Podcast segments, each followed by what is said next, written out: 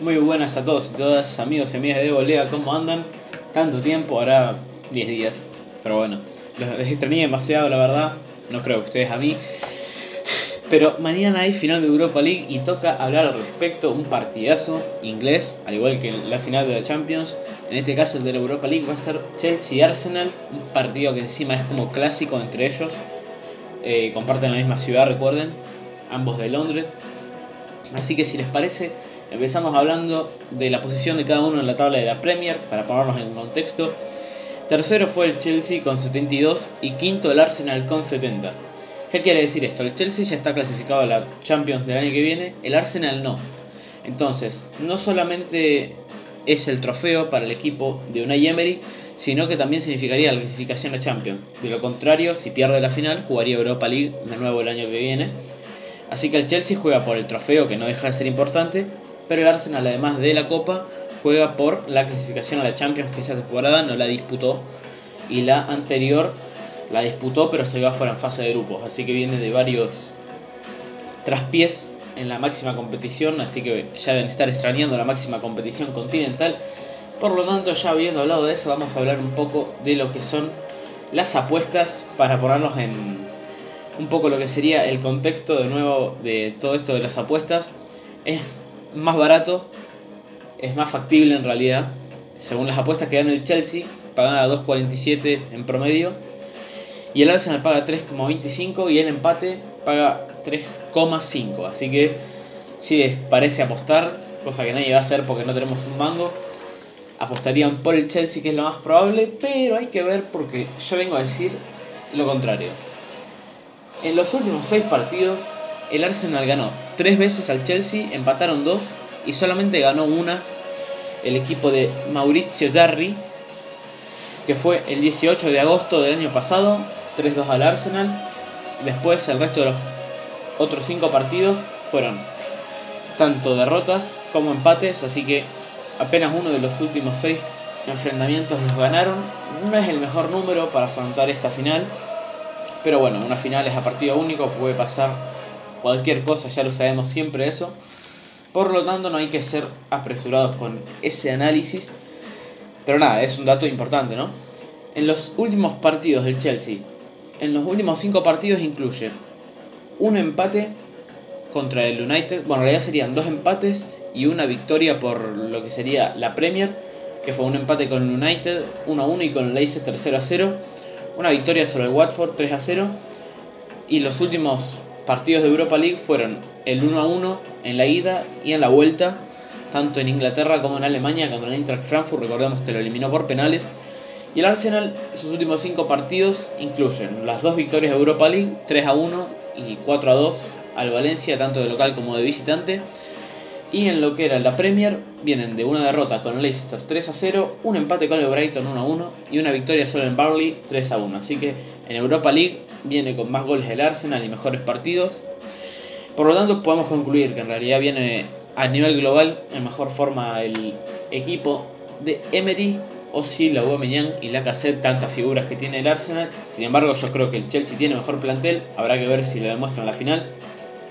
No sé si es tan favorito el Chelsea como lo marcan las apuestas, pero bueno, la verdad que sí tiene un poco más de jerarquía, aunque tiene algunas lesiones importantes que ya las vamos a repasar. Si les parece, vamos a hablar de quién se perdería la final, en este caso para el Chelsea. Rudiger, lesionado hace un tiempo ya. Hudson Odoi, que es un talento del inferior, de las inferiores, perdón, del equipo Blue. Loftus Cheek, que es una pieza clave del mediocampo y se lesionó en un amistoso, la verdad es insólido. Pero bueno, el Chelsea, pobre, maneja las cosas a veces un poco así. Ampadu, que es un defensor suplente, también está lesionado. Y N'Golo Kanté, que parece que no va a llegar, una pieza clave del mediocampo. El, bueno, campeón del mundo con Francia, campeón de la Premier con Leicester, un jugador importantísimo, parece que no va a estar por una lesión. Está en duda, pero no se, no se parece que vaya a lograr jugar este partido.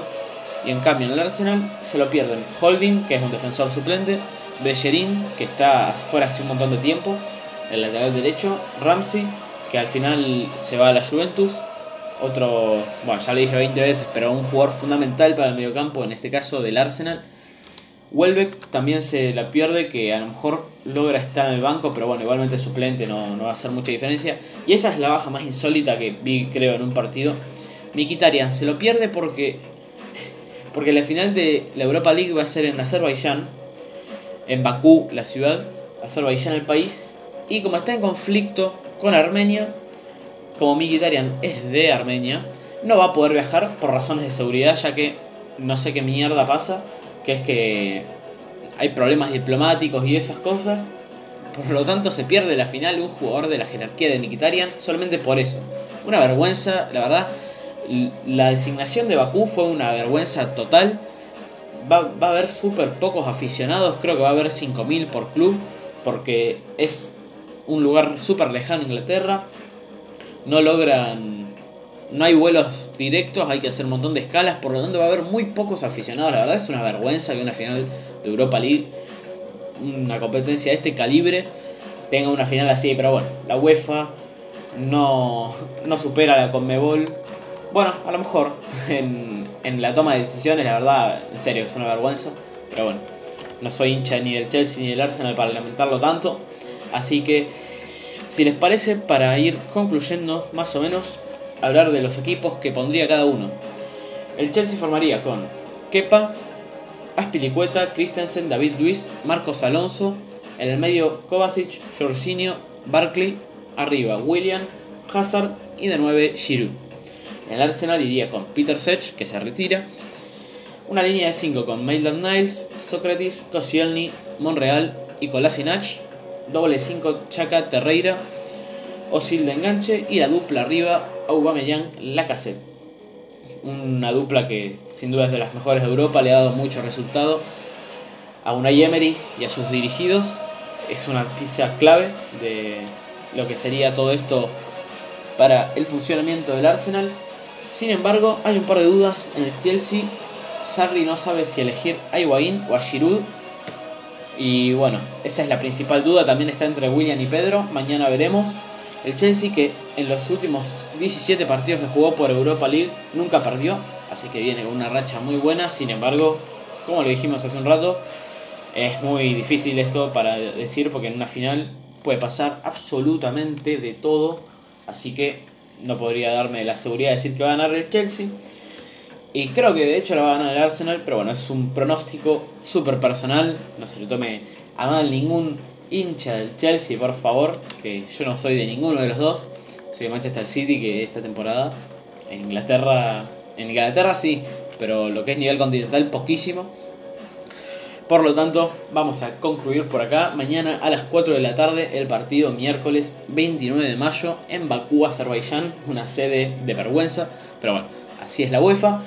Va a transmitirse tanto por ESPN como por Fox Sports, así que pueden elegir el canal que más les guste para escuchar el relato de Taquini o de Miguel Simón. Ya les recomiendo más ESPN, pero bueno, ustedes decidirán en el momento. Espero que lo puedan ver, a no ser que estén laburando, como cualquier persona, pero bueno, en tu laburo a lo mejor te dejan verlo en una pantallita, así que nada más que decir, espero que lo terminen viendo porque va a ser un partido muy muy bueno Creo que va a ser muy parejo, además es como un clásico para ellos. Por lo tanto lo dejamos acá. Espero que tengan una buena semana, un buen martes, un buen miércoles y que el partido esté bueno también. Un abrazo y un saludo para todos y todas.